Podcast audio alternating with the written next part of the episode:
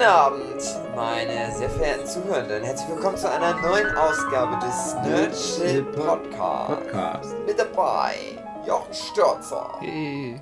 André Diers Yay. und Philipp Petzold. Yay. Und ich. Dave, wenn du immer so frech bist und immer in das Intro rein Jedes Mal machst du das. dann das begrüße ich dich bald nicht mehr, wenn das so weitergeht. Aber das ist doch Kult. Ah, ja. Nee, Kult. so ein Forced Gag. Und heute geht's um Tales from the Loop. Ich hab's nicht gesehen. Ich Oh. auch nicht. Und wie hat's euch gefallen? Also gar nicht? Dann erzählt oder? mir mal. Nee, ich hab's nicht geschafft. Ich habe jetzt noch alles durchgebinged, die acht Folgen. Ja, brav an. Ja. Also ihr zwei habt es komplett durchgezogen, Dave und André. Ja. Ja. Mhm. Ich habe Es hat ja nicht viele Folgen. Es sind ja nur acht Folgen. Aber Ja, ich kann auch alle verstehen, die es nicht schaffen, das durchzuziehen. Ja, wir hatten gerade noch das Thema kurz bei Wikipedia geguckt. Äh, jemand hat Zusammenfassung zu jeder Folge geschrieben und nach der sechsten Folge hat sie aufgegeben. Also 7 und 8 kommt gar nicht raus. Wie gut. Ja. Und ich muss auch sagen, also ich habe, ich mag ja Science Fiction, ich mag äh, die Serie Eureka, ich mag Outer Limits, Twilight Zone und die ganzen Anthologie Science Fiction Geschichten und Tales from the Loop geht ja in so ein bisschen die Richtung.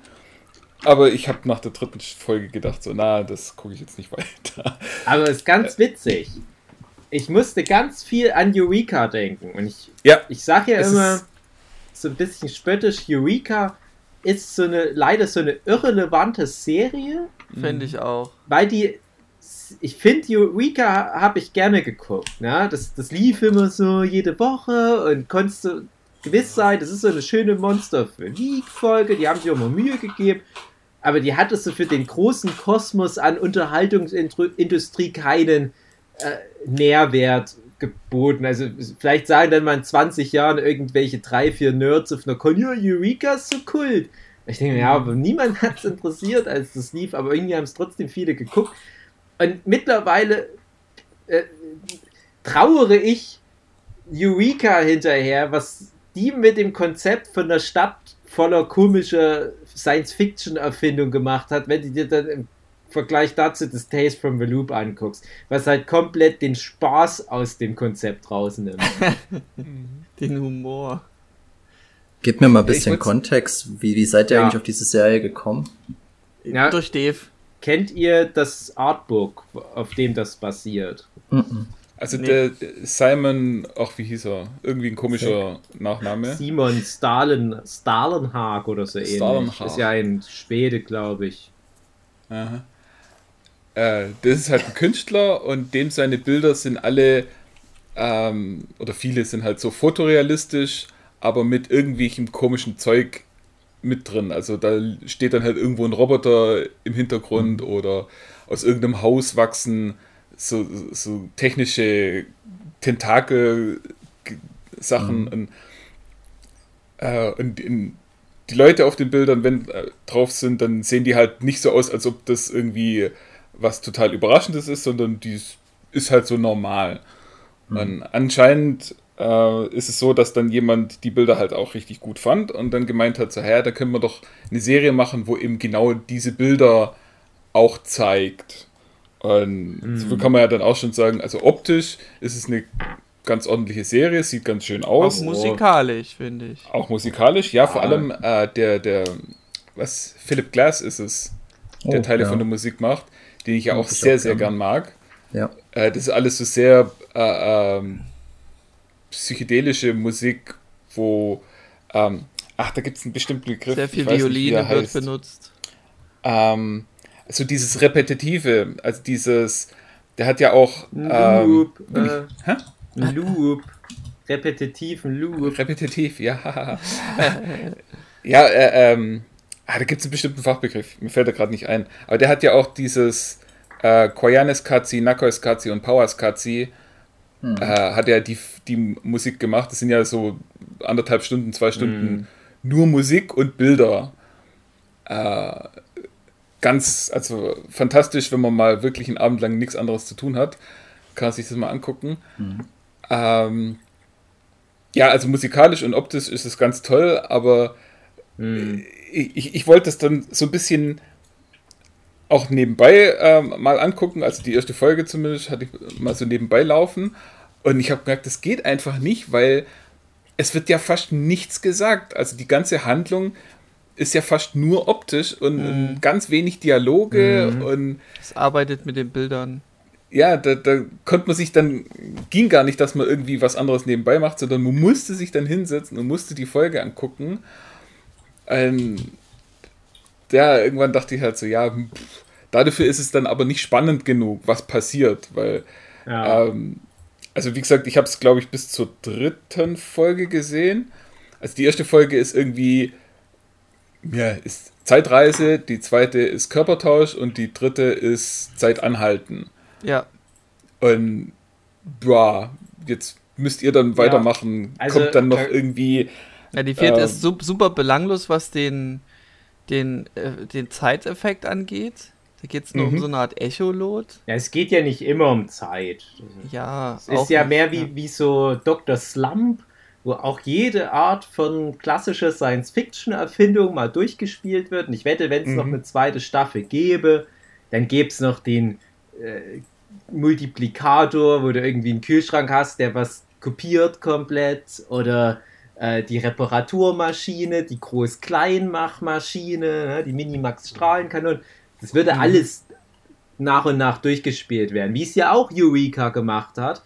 Und äh, plus, das ist halt das Taste from the Loop immer so, ja, das ist metaphorisch und, und das ist äh, emotional und, und die, die Erfindung steht nicht im Mittelpunkt, sondern die Emotion der Menschen. Bla bla bla, nee, mach geile Science Fiction, wo das zu Ende gedacht wird. Und Mhm. kommen, wir, kommen wir auf alle Fälle noch dazu. Ja. Ja, also vierte Folge, André, ja, irgendwas mit Körpertausch. Ja, äh, zum Inhalt. Es ist ja irgend so eine crazy Stadt, wo physikalisch ein bisschen inkorrekte Sachen passieren. Und so wie ich recherchiert habe, ungefähr äh, im Jahre 1980er. Ach, Anfang 80. Ja, irgendwie 83, weil das irgendwie mit so einem Film kannst du es da vergleichen, der dort im Fernsehen lief, die die da geguckt haben. Und ich vermute mal, das ist jetzt meine persönliche Meinung, es ist ein Paralleluniversum. Ja, na klar, weil äh, so viel, ich hab, war ja ein bisschen in den 80ern damals unterwegs. Es gab damals keine physikalischen Anomalien, die den technischen Fortschritt so weit vorangebracht hatten, dass es da schon Roboter und Ja, aber Zeitreise gab. man, man muss auch sagen, es ist alles analog, was dort an Technik vorhanden ist, also nichts Digitales. Ist immer mit Knopfdruck versehen und man kann das immer so selber erbauen, sage ich mal. Mhm. Ja, wenn man Zeitstopper halt so eine Beispiel. Anomalie im Genau. Raum Zeitgefüge hat, kann man das selber bauen. Genau. Kennt Es gibt man ja. da halt, das kommt dann, glaube ich, in Folge 5 vor. Das ist das mit dem Echolot. Das ist Folge Ka- 4. Das, ach, das, nee, warte Doch, ich mal. habe alle Episoden ja, klar, Folge 2 ist Körpertausch. Ja, Folge Ja. 4 Echolot. Ähm, wo es ja gar nicht so richtig um so eine Erfindung an sich Eben. zentral geht. Es ist halt nur so dieser Kasten, wo die reinschreien und je nachdem, wie viele Echos zurückkommen, da weiß man, so lange lebt man noch. Erklär mir war's. das mal. Und das ist halt immer die Erklärung für alles. Ja, die haben halt unter der Erde irgend so ein Ding. Das nennen die immer Loop, oder? Das ist schon der Loop. Na, nee, Na, da ich ist glaube, die der Loop ist die Kugel. Anlage, die die um das Ding drumherum gebaut Ja. haben. Und Ja, das ja, und die nennen das immer der Loop. Ja, aber Die die Kugel in Anlage der Mitte, ist das ist ja Loop. was anderes. Aber Okay. das schwarze Ding, was aus äh, schwebenden Steinen besteht, was auch schon in der ersten Folge zumindest schon mal kurz vorkommt, Mhm. äh, das heißt, glaube ich, anders. Aber ich will jetzt auch nicht meine Hand dafür ins Feuer legen. Und das ist halt ohne Erklärung das, was die immer wieder für alles halt ranziehen. Also egal, was da komisches passiert, das ist halt, weil da dieses, ich sage jetzt einfach mal fünfdimensionale Ding aus schwebenden schwarzen Stein unter der Erde ist.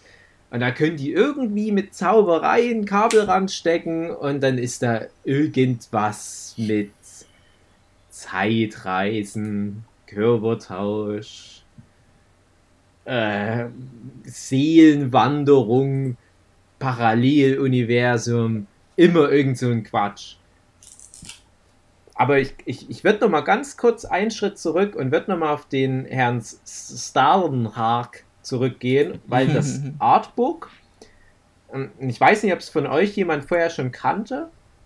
Nee. aber das ist ja schon recht bekannt. Das ist ja schon ein populäres Ding, mal gerade auch im Internet gewesen. Das war sowas, wo dann immer mal solche Buzzfeed-Dinger Ja. rumgingen. Also wenn ich mir so Bilder von ihm angucke, ich habe da definitiv schon was davon gesehen. Aber Ja, halt also ich glaube, mal zumindest ein paar einzelne Bilder hat bestimmt jeder schon mal gesehen, wenn man das Bestimmt, jetzt ja. Und äh, ich habe das Artbook auch mal, auf dem jetzt wirklich die Serie basiert, bei einem Kumpel angeguckt. Das ist schon mal interessant, dass das ein Kumpel ist, der sich, glaube ich, sonst überhaupt nicht für Illustrationen, Comics oder so in dem Maße interessiert.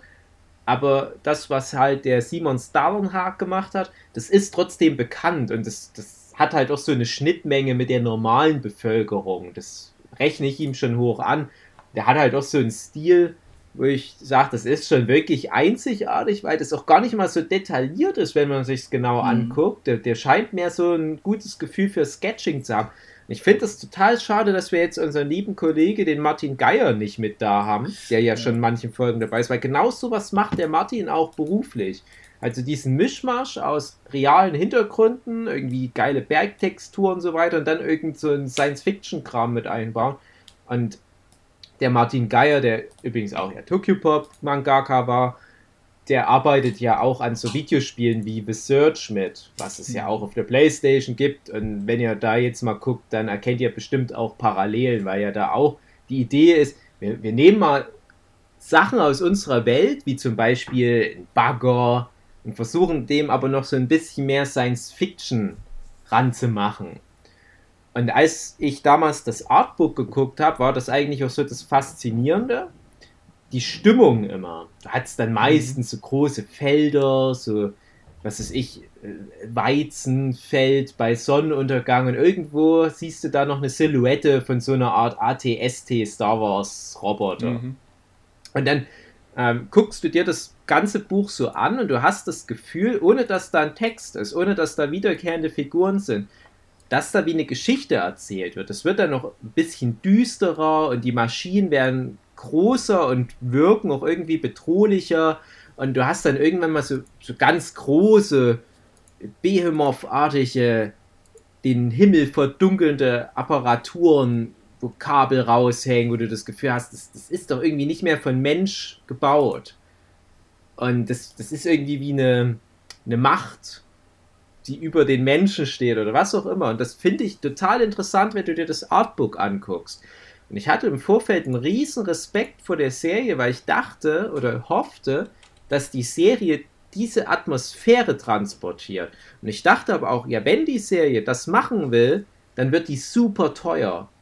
Du kannst zwar viel da mit digitalen Matte Paintings machen, dass du halt auch nur irgendwie so, so einen Establishing-Shot nimmst von einem Feld oder was und im Hintergrund malst du dann digital diese Dinger rein. Das haben sie auch viel gemacht in der Serie. Aber die Serie fährt das extrem runter. Und da war ich fast schon enttäuscht, weil über die acht Folgen kommen kaum mal drüber hinaus, dass da im Hintergrund drei Türme sind, die da nicht in echt Hm. stehen. Denke ich mir, echt, das habt ihr euch aus dem Artbook rausgenommen und dass es da so Ernteroboter gibt. Hm. Und dann diese, diese ganzen Wissenschaftsdinge oder Science-Fiction-Dinge mit dem Körpertausch und so weiter. Das ist was, das haben die Bücher nicht. Also die, die Bücher Das wäre auf, auf dem Bild komisch darzustellen. ja, eben, genau, weil die, die Bücher sind ja wirklich komplett nonverbal. Wir wissen das halt rüberbringen, genau. Und das ist so die eine große kreative Eigenleistung der Macher. Keine Ahnung, wer das Ding jetzt gecreated hat. Wo ich mir denke, ja, ihr nehmt genau das eine geile Alleinstellungsmerkmal, was die Vorlage hat, das nehmt ihr weitgehend weg. Nämlich, dass wirklich jedes Bild irgendwie so ein, so ein Kick hat und baut dafür euer eigenes Ding rein, was ihr aber auch für jede andere x-beliebige 0815 Science-Fiction-Serie hättet nehmen können. Mhm. Und das macht er aber noch nicht mal gut, Mhm. weil wirklich jedes Thema viel zu langweilig und langatmig aufbereitet ist. Das ist genau das, was, was ich auch mir dachte. Es ist, viele Szenen sind einfach zu lang. Ähm, hm. Ich habe das schon bei vielen kleinen Szenen verstanden, was die damit aussagen wollen, aber nein, die müssen es nochmal in die Länge ziehen und zu verdeutlichen, wie emotional das doch alles ist. Und da denke ich mir, ja, heutzutage solltest du nicht so langatmige Serien bringen. Äh, nur David äh, äh, Lynch hm. darf sich das erlauben. Weil da ist es noch interessant irgendwie, wie, wie das umsetzt. Da ist es noch kunstvoller. Ja, Aber halt hier ist es einfach nur so, ja, muss nicht sein. Man hätte auch die, die Szene kürzen können, ein bisschen die Schere verwenden. Es hätte nichts dran geändert an dem Umfang.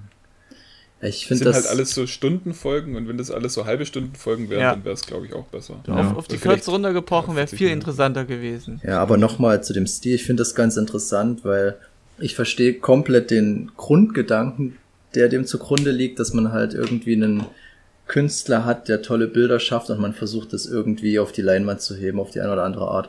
Und ähnlich versucht es nämlich jetzt auch ein Videospiel mit den Bildern von HR Giga. Es kommt jetzt ein Spiel, ja. das heißt Scorn, glaube ich. Ja. Und da wird sich dann auch zeigen, wie viel da dahinter steckt, weil das sieht halt wirklich aus. Ich glaube, das, das hat jetzt direkt nichts mit HR Giga zu tun, aber nimmt sich halt komplett diesem Stil an. Stil. Hm. Und wird halt dann aber auch wahrscheinlich wieder so ein, wie du es gerade gesagt hast, das wird dann wieder irgendwas eigenes sein, was eigentlich mit dem nichts zu tun hat. Und ich find's halt schöner, wenn du versuchst, dem, dem Künstler mit seiner Vision da irgendwie noch, dass es dann wirklich mehr um die Sache geht und dass du das besser verbindest und dann kannst du halt auch abstrakt bleiben irgendwie. Das, das finde ich ganz schwierig und das wird auch selten mal, wenn es überhaupt jemals geschafft wird von jemandem, wird mir das ganz selten geboten. Das habe ich aber im Allgemeinen mit Konzeptgrafiken, dass die meistens viel krasser und cooler sind als das, was man im ja. Endeffekt sieht im Film oder in der Serie. Und ich warte halt immer noch auf diesen Moment, wo das dann mal eine Einheit ergibt. Und wenn man das dann mit so einem Künstler schafft, finde ich das ganz interessant, aber anscheinend hat's ja die Serie dann auch ein bisschen verkannt.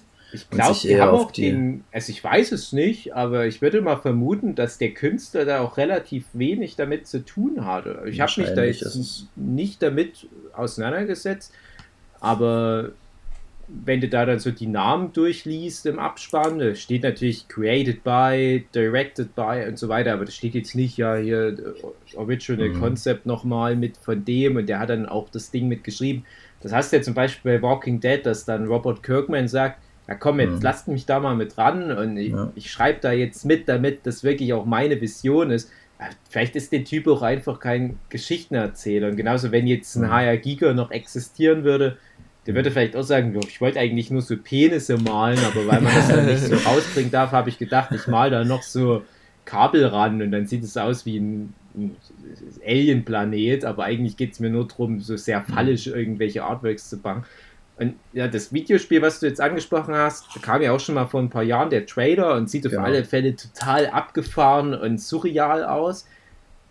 Aber ich habe leider auch da die Vermutung, am Ende ja. ist das nur wieder so ein Dead Space oder was. Genau, habe ich auch gedacht. Und du knallst dich dann da durch irgendwelche Korridore. Und ich denke nicht, dass da ein HR Giga dachte, ah ja, hier es ist das Jahr 1975, ich kann es kaum erwarten, dass dieses Bild, was ich gerade gemalt habe von den Penissen und dem vielen Fleisch, irgendwann so ein geiles Ballerspiel mit geil Loot ist und dann kann man so Skins kaufen für Multiplayer. Ah, ja. Der ist im Allgemeinen, ich habe ja seine, ich habe zwei Bildbände von ihm und da steht da ganz viel Biografisches mit drin und der Typ, der war schon sehr speziell, der hat mal versucht für die Schweizer U-Bahn ein völlig neues Konzept auszuprobieren. Das hat er dann sogar irgendwelchen Politikern vorgelegt und hat dann einen Brief geschrieben und der hatte, denn seine Idee war, das U-Bahn-Netz als Pentagramm anzulegen unter der Stadt irgendwie. Äh, ich weiß nicht, ob das Bern war oder um welche Stadt das dann ging. Und er hat das aber dann so rational begründet und fand das halt in seiner Vision so schlüssig. Und ich finde das halt interessant. Natürlich hat der entsprechende Verantwortliche den dann eher belächelt und einen netten Brief zurückgeschrieben, aber ich fände das schon interessant, wenn man dann so Leute mit eine Serie lässt, was dann passiert. Und dann hast du wahrscheinlich dann wirklich so ein David Lynch-Ding, wo es total abgefahren wird. Und finde ich dann aber im Endeffekt wahrscheinlich interessanter als so dieser, naja, 0815-Ansatz. Ja, ja, du, Also das Schlimmste, was passieren kann, ist, dass du dann so ein künstlerisch verschwurbeltes Ding hast. Das ist ja, ja ein bisschen auch die Richtung, was wir über das Midnight Gospel gequatscht hatten. Wo du aber dann wenigstens sagen kannst, ja, das hat vielleicht keine große Zielgruppe, aber es ist höchst interessant. Mhm. Und jetzt hast du aber mit dem Taste from the Loop leider was, was glaube ich für niemanden ist. Es, mhm. Ich habe keine Ahnung. Also Science-Fiction-Fans, für die ist das Zelash, Fans von dem Starlenhawk, die werden sagen, hm, nee, das ist aber nicht wirklich das, was ich mir aus den Bildern genommen habe. Leute, die einfach nur eine gute Serie gucken wollen, mit gut geschriebenen Dialogen, pff, nee, bestimmt nicht. Und dann hast du halt auch ganz viel wieder dieses anstrengend, ach komm, wir, wir sind so modern und wir bauen alle Themen ein, die es gibt die gesellschaftlich relevant sind und das ist Metapher und Kunst. Aber das ist auch nicht gut gemacht. Das ist so Holzhammermäßig alles. Du versuchst so zwanghaft künstlerisch zu sein. Ja.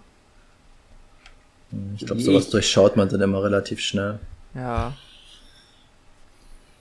Ja, mich ärgert das halt auch, dass wirklich manche Folgen auf nichts hinarbeiten und du hast halt hier auch, was ja gerade modern ist, eigentlich eine Anthologieserie. Das haben wir jetzt noch gar nicht gesagt, dass ja jede Folge weitgehend in sich geschlossen ist. Teilweise, also es hat schon, manches hat schon Konsequenzen. Ja, ja, klar, aber das ist halt wirklich, jede Folge hast du eine andere Hauptfigur. Du hast im Prinzip nur, ich, ich würde mal sagen, eine Figur, die zweimal eine Hauptfigur ist in der Folge. Das ist halt ja, Junge. Der Junge, der Cole, war das? Ja, es gibt halt die, die, die Familie von dem Cole im Zentrum. Da gibt es eine Mutter, Vater, zwei Kinder und einen Opa. Und jeder von denen hat mal eine Folge, wo er Hauptcharakter ist. Und dann gibt es mal noch eine Folge, wo der Pförtner von der Anlage, wo der Opa und die Mutti arbeiten, ähm, da ist der Pförtner mal die Hauptfigur. Und dann gibt es mhm. da noch eine Asiatin, die mal den älteren Jungen datet. Die hat dann noch mal eine eigene Folge. Ja, und wie gesagt, der Junge hat halt zwei Folgen. Und da hast du halt ja eigentlich eine schöne Prämisse. Du hast das Dorf, wo jederzeit irgendwie was Verrücktes passieren kann, weil die halt dieses komische MacGuffin-Artefakt unter der Erde nicht so richtig komplett kontrollieren können. Und mhm. da gibt es immer mal nette Ansätze, zum Beispiel, dass da auf einmal ein Senkloch auf dem Feld ist, was sich aber gleich wieder schließt. Oder da ist ein Bach, äh, der auf einmal zufriert mitten im Sommer und dann ist er auf einmal wieder flüssig und auf einmal fließt er rückwärts oder was oder äh, was ja, man im Bach reinlegt, so es kommt weiter oben genau. im Bach auf einmal wieder zurück, als wäre das bei Pac-Man. genau, wie, wie halt auch ein Loop, ja? also die, die bauen das Thema Loop auch immer mal irgendwie ein, aber halt auch so holzhammerig. Und du denkst, hm, man könnte damit was machen. Siehe Gravity Force, was ja auch ein ähnliches Konzept hat. Wir haben dieses Dorf, verrücktes Zeug passiert und in jeder Folge passiert was anderes Verrücktes. Was ich ja auch dachte, dass das Stranger Things machen wird, aber Stranger Things hat halt dann einen langgezogenen Plot mit einem zentralen Thema. Tales from a Loop sagt, nee, jede Folge, in Anführungsstrichen Monster für Week, steht ein anderes wissenschaftliches Kultkonzept im Zentrum und immer eine andere Figur aus dem Dorf kommt dann rein, sodass du dann vielleicht auch schon ein bisschen mitguckst.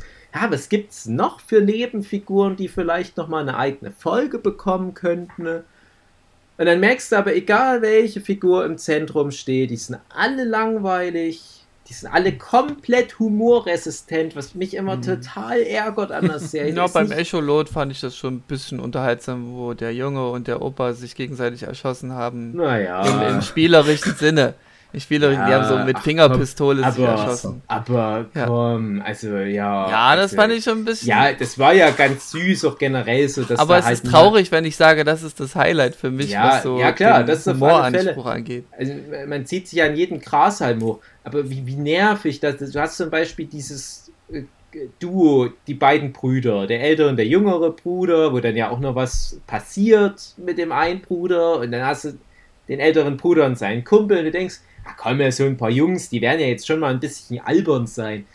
ist wirklich jeder Satz ist wie aus so einer deutschen Serie. Im ganz negativen Sinne. Es ist nur so, wir vermitteln die Information. Und dann hast du teilweise richtig tolle Schauspieler mit dabei.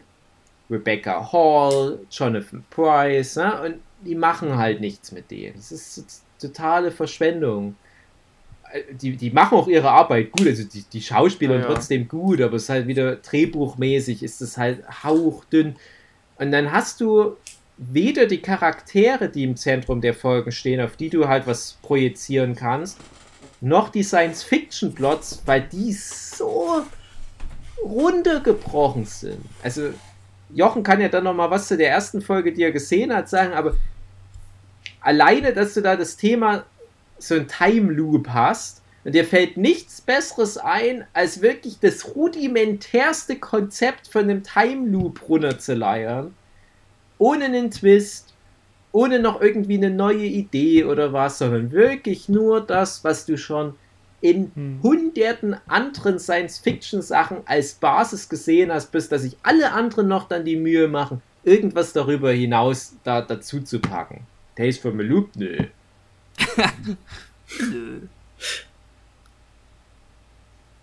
Ja, also groß zu sagen gibt es tatsächlich nichts, weil ja, das ist halt so, dieses kleine Mädel trifft den Jungen, also diesen einen Jungen, um den wir ja schon geredet haben. Und ja, dann also stellt sich raus. mir ganz gut. Ja. und, und sie hat halt äh, diese ein Teil von dieser Kugel, weil also diese Kugel unterirdisch, die die besteht aus so vielen kleinen fünfeckig, sechseckigen Dingern oder vieleckigen Dingern, keine Ahnung. Ähm, und, und da hat sie halt so eins davon und weiß auch nicht so richtig recht damit was anzufangen. Und dann stellt sich halt irgendwann mal raus, so, ja, übrigens, das kleine Mädel ist dem Jungen seine Mutter. Und hm. die Mutter erkennt es dann auch irgendwann mal, dass das ja sie war. Wobei alle so komisch reagieren, also am Anfang zumindest gar nicht drauf reagieren. Woher kommt denn jetzt das Mädel und, und was ist denn mit der? Und selbst die Mutter, die das ja angeblich mal durchgemacht hat, mm. äh, erkennt es irgendwie nicht mehr so richtig. Und ja, dann ist halt die Lösung, dass sie dieses Ding, was sie da aus der Kugel weggenommen hat, dass sie das wieder in die Kugel reinstecken muss und dann ist der Loop aufgelöst. Hm. Also, ich, ich, weiß nicht mal, ob ich die, die Folge richtig wiedergebe, weil die ist halt so belanglos, dass das. Ja, ich glaube, die äh, Drehbuchautoren, die hatten geträumt, hatten die richtig geile Idee, haben sich das äh, aufgeschrieben, wachen am nächsten Tag auf und da steht nur drauf: Junge, Junge trifft Mädchen. Ja, genau. Ja. Und haben darum noch aus diesem Text noch irgendwas drumherum gesponnen.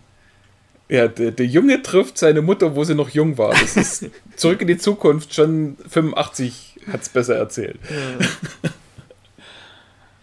ja, ja das Ding ist, da wird mit einfach nicht viel mehr gemacht. Das ist einfach nur passiert. Ja, man weiß es ungefähr, was mit dem Loop auf sich hat. Das ist wahrscheinlich so die Einleitungsfolge, um zu wissen, ja.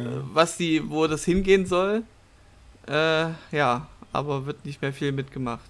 Ja, du hast ja verschiedene Ansätze von äh, Zeitreise-Story, wie du das machen kannst. ein Ansatz ist ja, ne, was durch die Zeitreise in Anführungsstrichen umgeschrieben wird, das wird immer schon so gewesen sein. Mhm.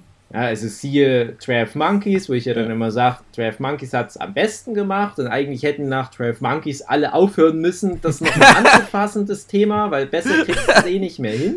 Mhm weil 12 Monkeys das irgendwie auf fünf, sechs verschiedenen Ebenen macht und du merkst, oh, und, und selbst wenn ich den Film zum sechsten Mal angucke, erkenne ich noch irgendwas, wie hier die verschiedenen Zeitebenen ineinander greifen und das ist halt auch so im Loop, im Loop, im Loop, im Loop und, und alles macht Sinn. Es, es gibt nichts, mhm. um den Loop zu durchbrechen, aber trotzdem gibt es halt Story-Progression irgendwie. Das wird alles erklärt. Content hast du ja auch letzten Endes die Auflösung, ach, das, was hier passiert, das ist schon immer so passiert gewesen. Mhm. Und der ist eigentlich der und ach, verstehe, okay, krass. Äh, Brainfuck. Und bei Tales from a Loop ist es halt auch so, äh, ja, ich rede jetzt mit meiner Mutter und deswegen muss ich dann irgendwann, wenn ich die Mutter bin, auch mit mir als Kind genau den Satz reden. Mhm. Um es mal in, in, Rick and Morty Logik zu erklären, in der Schlangenfolge, die ich jetzt erst geguckt habe, Ja, und das Kind hatte ein blaues Auge, das heißt, ich musste ihm noch ein blaues Auge hauen. genau. Weil sonst funktioniert es nicht. Sonst beißen sich die Schlangen selber in den Schwanz. Ja. Was für ein Schwachsinn. Mhm. Warum nicht mal probieren, dem Kind was anderes zu erzählen? Vielleicht macht das dann die letzten Jahre ein bisschen geiler oder was auch immer. Ja, aber Dave, dann wäre das so nicht so gekommen. Ja, ja wenn du wenigstens sagst, ja, ich habe jetzt die Möglichkeit, meinem jüngeren Ich einen anderen Weg vorzugeben. Ich muss nicht genau nach Protokoll das machen, ähm, weil die, die Drehbuchautoren, die wollen Feierabend machen, die haben keine Lust, sich noch was auszudenken. Aber dann stellt doch noch moralisch die Frage in den Raum, ja, ich könnte das jetzt ändern, das Skript, aber dann wären vielleicht meine beiden Söhne, die ich ja liebe, nie geboren. Ach, deswegen entscheide ich mich jetzt dafür, hm. das alles mitzunehmen und, und pack da noch was Emotionales ran. Vielleicht nimmst du das, was in, in Folge 4 passiert, davor weg und jemand stirbt und die Person denkt dann vielleicht, ah, ich könnte das verhindern, indem ich hm. jetzt meinem jüngeren Ich was mitgebe, eine Information, die hilft, eine bestimmte Krankheit zu heilen in der Zukunft. Irgend sowas. Und die sagt dann aber, ah, na, nee, weil ich ja dann doch ganz glücklich mit dem Leben bin, deswegen bleiben wir im Name Drop The Loop. Hm. Aber nee, das ja. wird ja alles nicht thematisiert. Das ist. ja, du, die, die, was, was mich auch aufregt, ist einfach auch diese Vorhersehbarkeit von vielen Sachen. Äh, was auch dieses Übernatürliche angeht. Ähm, was ich auch sehr komisch fand, war, Echolot war mit dem Opa, der dann sagt, hier, ich habe ich habe irgendeine Krankheit. Die sagen ja nicht genau, was es ist. Ich habe irgendwie vermutet Krebs oder irgendwas. Mhm. Und dann gibt es eine Szene, wo der Opa mit seiner Oma da diesen Schrank anguckt und sagt, da, da müssen wir irgendwas hinstellen. Ich weiß nur noch nicht was. Und mhm. mein erster Gedanke war, ja, bestimmt wird es die Urne sein. Und dann Ende der Folge, die Oma stellt die Urne in diese Stelle. Oh, wie toll, wie traurig, oh, wie, wie. Und lass doch schön. da in der ersten ah. Szene die Oma sagen, ja. nur stell mir doch deine Urne. Ja. Und da hätte ich mir gedacht, das hätte man so auch bringen können, aber eher, dass man, bevor der die Krankheit offenbart, dass der sagt, da muss irgendwas hin. Das hätte ich dann schon interessanter gefunden, aber gut. Ja, das ist das ist halt er Drehbuchautoren, hm. die ja. gerade frisch vom Gymnasium kommen jede, jede der Folgen hat ja das Problem. Das ist. Mhm. Jochen hat ja bis zu der mit dem Zeitanhalten durchgehalten. Ja. Ich mir auch denke, das ist so wieder das absolute Standardprogramm, was man machen kann mit so einem Wir können die Zeit anhalten Plot. Ja. Kein wir bisschen dann alles Mut darüber machen, hinaus. Wir wollen und was machen sie? Mhm. Nix. Ja. Na doch, die klauen. Die haben geklaut ja, die und das war die Ursache, toll. warum in Folge 5 dann der Daddy so überreagiert. Das hat die Folge gehabt. Super geil, ja. ja. Die Folge 5 hatte ich aber auch das Gefühl, das war nur für diesen einen Gag, mhm. dass sich das halt darauf bezieht. Denn die Folge 5, die ist für mich auch so das absolute Lowlight und ich habe vollkommen Verständnis Na, für alle. aber es geht um ein behindertes, schwerhöriges Mädchen. Okay, nee, dann ist es die Mädchen. beste Folge. Genau. Naja, aber du hast Hab ja. Doch mal ein Folge, bisschen Herz, Steve. Ja. In, Folge 5, ganz grob. Ja. Es bezieht sich vor allem auf Folge 2, nämlich diesen Körpertauschkram, wo dann zwei Jungs durch irgendeine so Art Kapsel, Kapsel, so eine so Unterseekapsel, ähm, genau, die gehen da rein und merken, hey, wenn wir da reingehen, dann tauschen wir, machen wir so einen Seelentausch, Körpertausch. Ja, einer muss Freaky, noch reingehen. Freaky Friday. Ja. Und dann könntest du ja mit Freaky Friday ganz viel machen. So doppelte Lottchen-mäßig.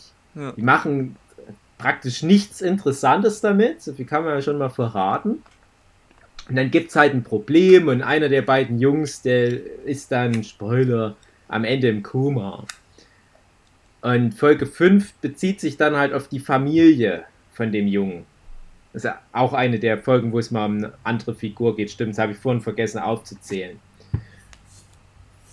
Also im Prinzip nicht, weil ja trotzdem der Junge aus der Hauptfamilie trotzdem auch stark involviert ist. Stimmt, mhm. ja. Also der Cole ist meines Erachtens so die stärkste Figur. Ja, der Co ist die stärkste Figur. Und da hast du halt wirklich in der Folge mit dem, äh, mit der Familie von dem Junge im Koma, hast du noch nicht mal einen besonderen Science-Fiction-Aspekt, weil alles, was da ist, das ist so, der Papa, der holt sich dann einen Roboter. Hm. Und mit dem Roboter, das ist im Prinzip wie so eine Alarmanlage oder so, so Sicherheitsmechanismus. Genau, ein Wachhund.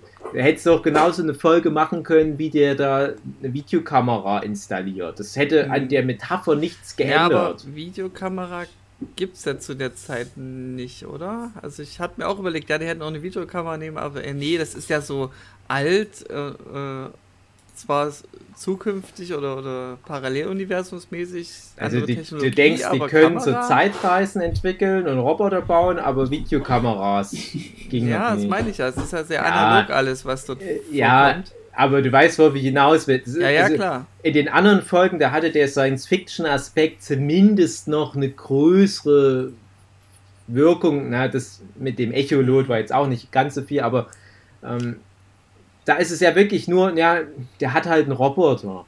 Und das mhm. ist was, wo ich mir denke, das wäre wahrscheinlich sogar realistisch, dass man das genau heute so machen kann. Da brauchst du auch keinen komischen äh, außerirdischen Würfelhaufen im Keller, um den Roboter zu bedienen, sondern das kann man heute wahrscheinlich so bauen schon.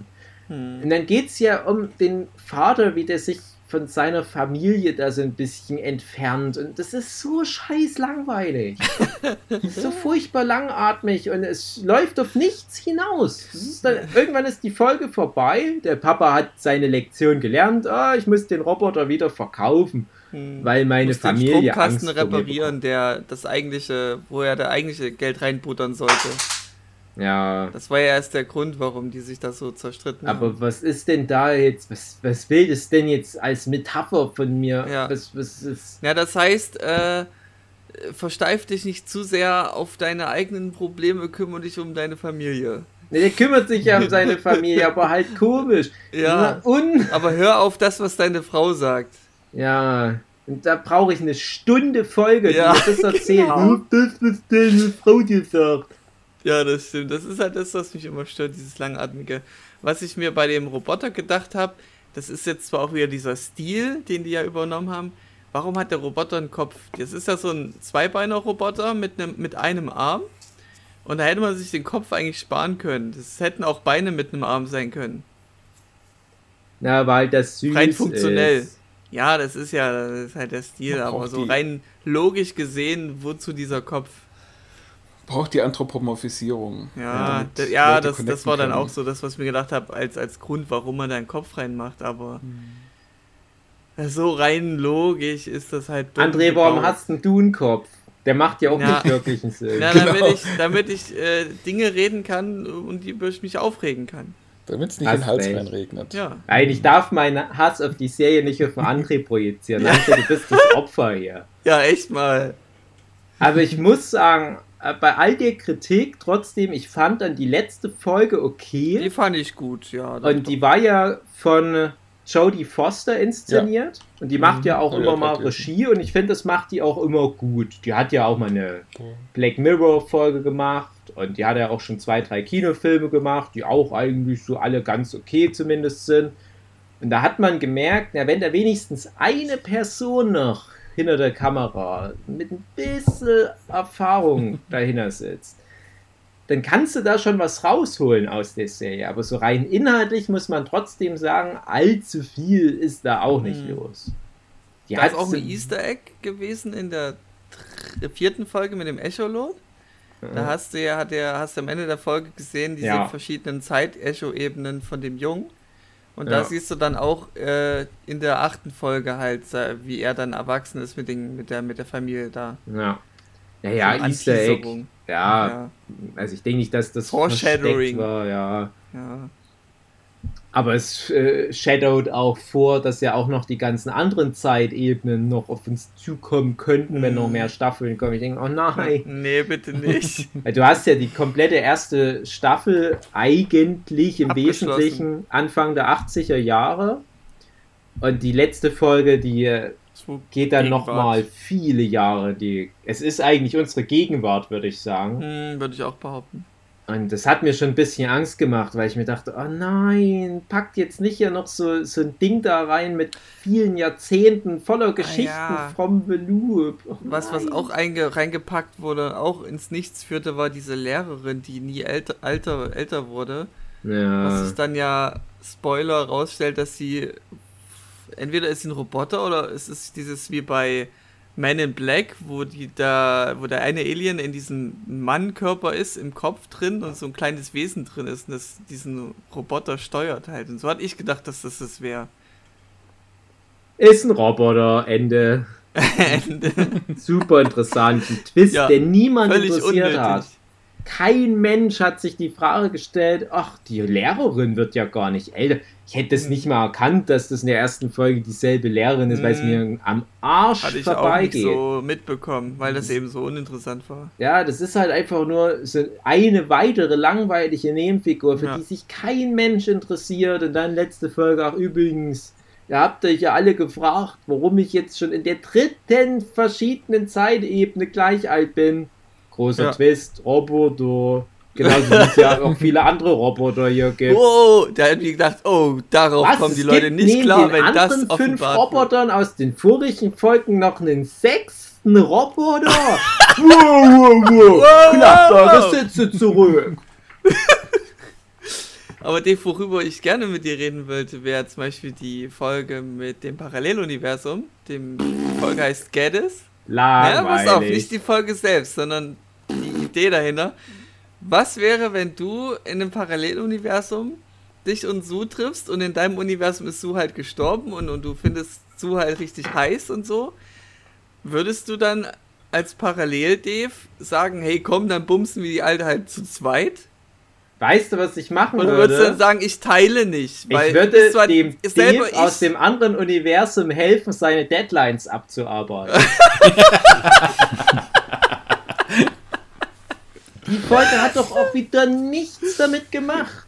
Ja, ja, es ist halt es, ganz komisch. Habt ihr, habt ihr die Serie, ich, ach, ich vergesse immer den Namen, ähm, Living with Myself, hieß die so? Ja, das du, mit dem Ant-Man-Schauspieler war Genau, das, mit Paul Rudd. Ich, ich kenne immer nur noch den die Trailer. Ich habe Folge gesehen, weil es langweilig war.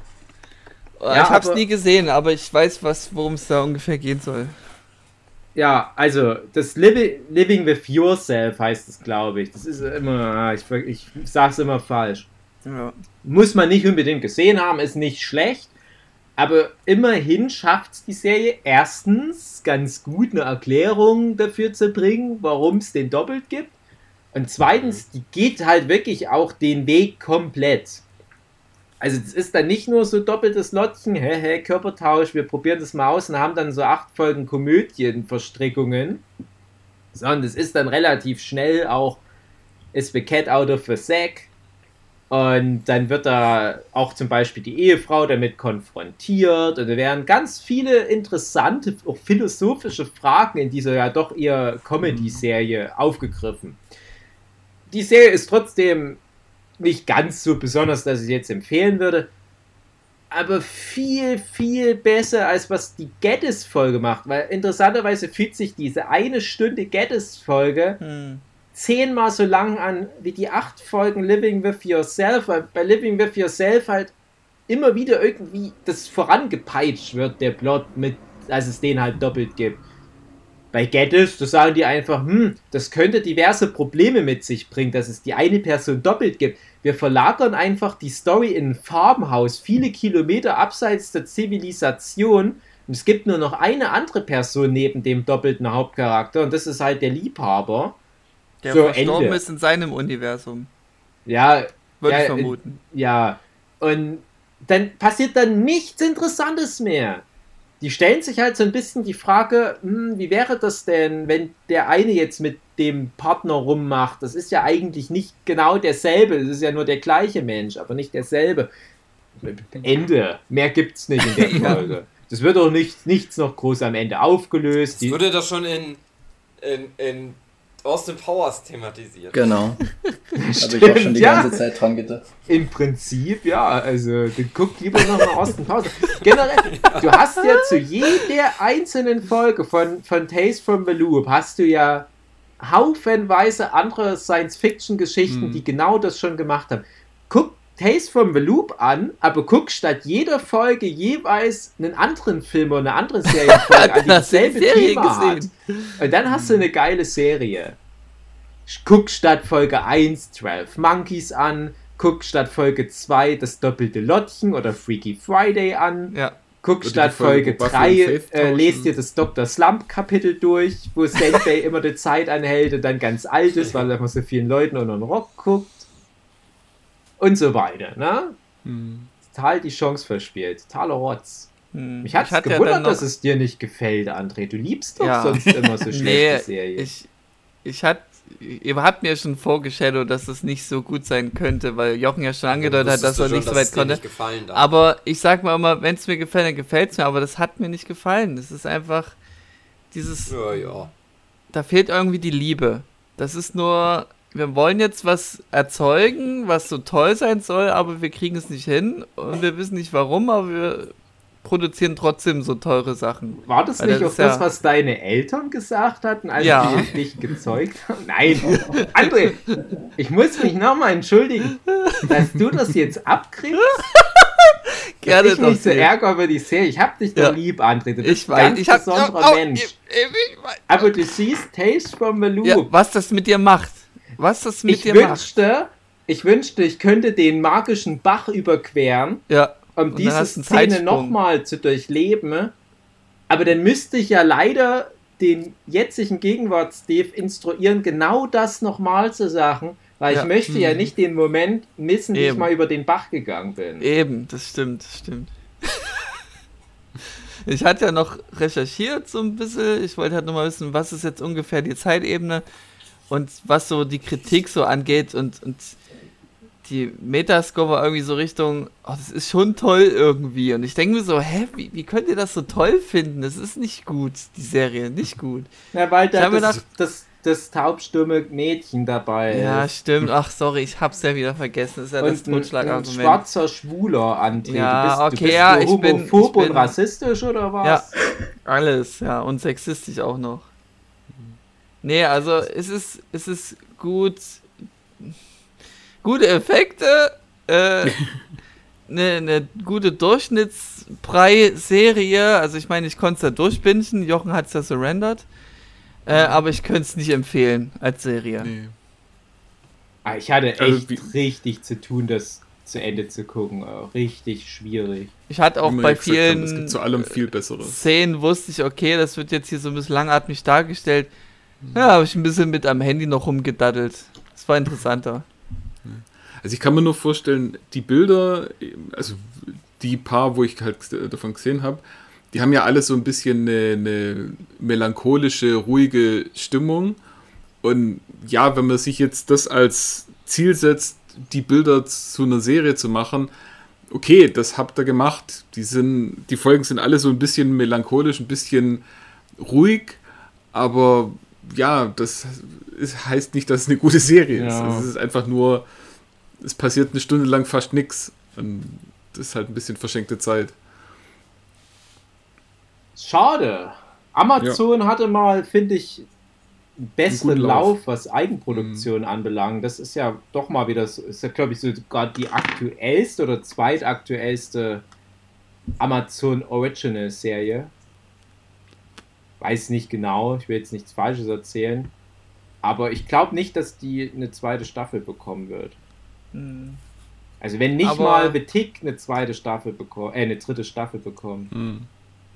Aber was ich dem der Serie trotzdem noch gut äh, reden kann, ist so die Konsequenzen. Dass alles, was da passiert, halt Konsequenzen hat, dass Zeit halt ein Gegner ist, den man nicht bekämpfen kann.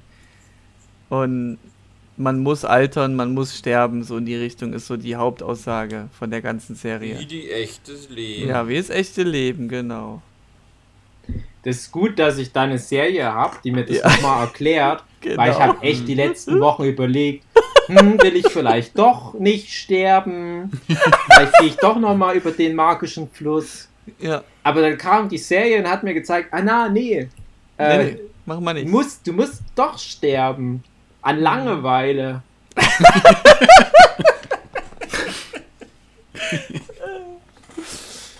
Ich denke, ich denke, wir haben uns ausgelobt. Mhm. Ja? Ja, Gut. Also ich hoffe, der Kreis ist durchbrochen. ja. Ja. Auch wenn das sich eigentlich schließen sollte. Ich guck das jetzt an. Mach Mach dann mit. Und mach dann mit mir selber Podcast nochmal. Ja. Ja. Und sag, ne, mir hat's jetzt auch immer noch nicht gefallen. Wir hätten die ganze Folge wirklich wie so ein Zeitreiseloop machen sollen. Mhm. Äh, wie am Ende von äh, Haunting of Hill House, wo die erstmal wie so Selbstgespräche führt und dann kommt aber die zwe der zweite Loop und dann ist die auf einmal in dem Gespräch synchron mit den anderen Leuten und du merkst, ah, jetzt ergibt das alles Sinn. Ein erster Loop, Hugi spricht vermeintlich mit sich selbst und dann kommt nochmal die ganze Folge, aber nur mit unseren Tonspuren. André, das kannst du doch ganz leicht machen. Blend einfach Ja. unsere Tonspuren am Anfang. Also, Cookie hat Ja. ja. so wenig erzählt jetzt in der Folge. Hast du 50 Minuten, nur so alle 20 Minuten mal einen Satz vom Hugi. Ja. Alle denken, hm, das ist so künstlerisches High-Concept-Stücke, was irgendwie eine Metapher fürs Leben ist, in Sterblichkeit. Ja. ja. Ja, André. Mach das doch mal. Damit kriegen wir bestimmt Platz 40 auf Spotify. Schön. Grimme Online Award kriegt man Games. für so einen Scheiß. Ja. Äh, Nächste Folge Ah. mit Zeitreisethema wird dann doch wahrscheinlich der Podcast zu Tenet sein, oder? Ja, Weißt du, vielleicht ich da ja ganz- gar keine Zeitreisegeschichte. Vielleicht ist es ja irgendwas anderes total verschwurbeltes.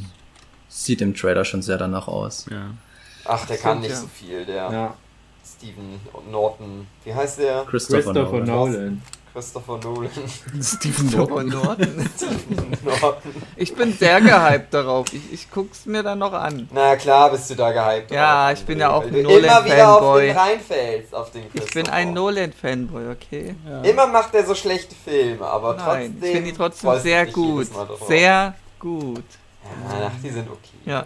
Der hat immer noch Memento und Prestige gemacht. Deswegen hat er einfach einen Bonus. Ja. Kann machen, Und, was er will. Ich werde mir die Filme und Interstellar. Ja, Ja, das, ja. Mhm. hat er auch gemacht. Komm schon, die Batman-Filme waren auch gut. Und die Einer. Batman-Filme waren Der auch- eine Ah, Batman-Film war gut, ja. Echt, ich mag die ersten beiden gern.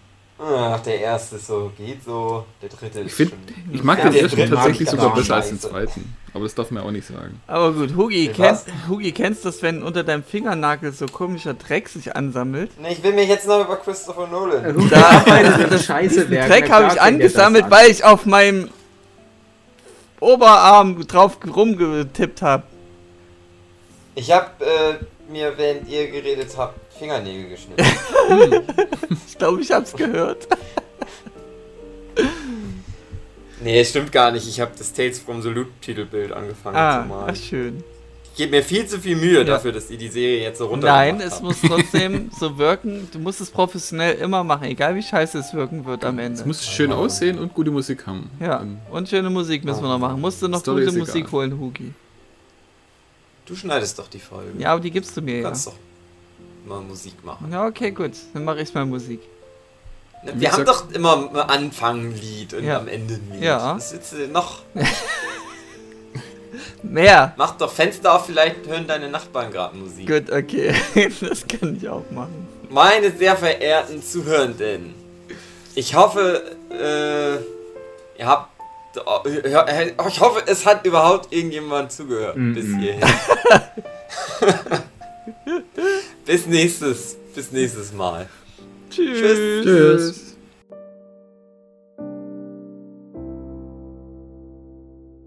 Tschüss, tschüss, tschüss, tschüss. Das ist eine Anspielung wegen Echolot. Ja, ja, ja. Ah. Witzig, wegen der Ja, Folge ja, ja, Echolot ja, von ja, stimmt, from ja, the die- Loop. Ah, das ging jetzt eine Stunde. Ich dachte, ihr wollt nur 20 Minuten machen. Das denkt sich jeder Mensch, der eine Folge Tales from the Loop guckt. Ah. So, ich, ich beende jetzt die Aufnahme. So, tschüss. Ja, ich auch.